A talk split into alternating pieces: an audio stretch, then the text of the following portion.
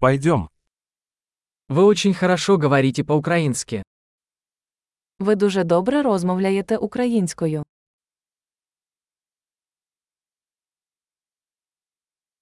Я наконец-то чувствую себя комфортно, говоря по-украински. Нарешті мені комфортно розмовляти українською.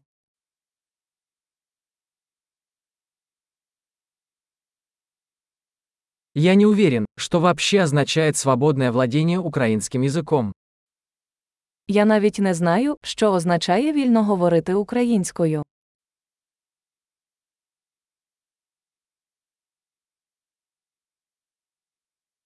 Мне комфортно говорить и выражать свои мысли на украинском языке.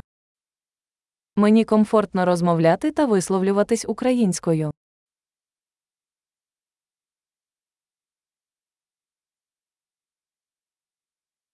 Но всегда есть вещи, которых я не понимаю. Але завжди є речі, які я не розумію.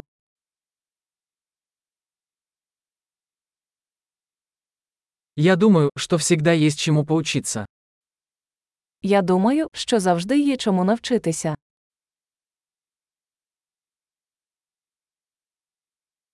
Я думаю, что всегда найдутся украинцы, говорящие на украинском языке, которых я не до конца понимаю.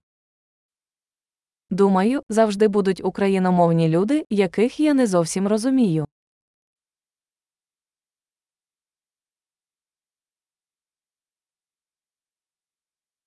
Возможно, это справедливо и для русского языка. Це може бути правдою і російською.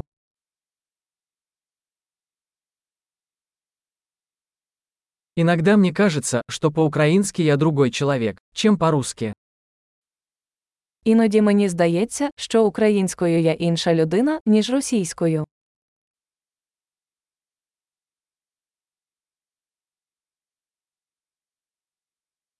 Я люблю себя на обоих языках. Я люблю те, ким я є обома мовами.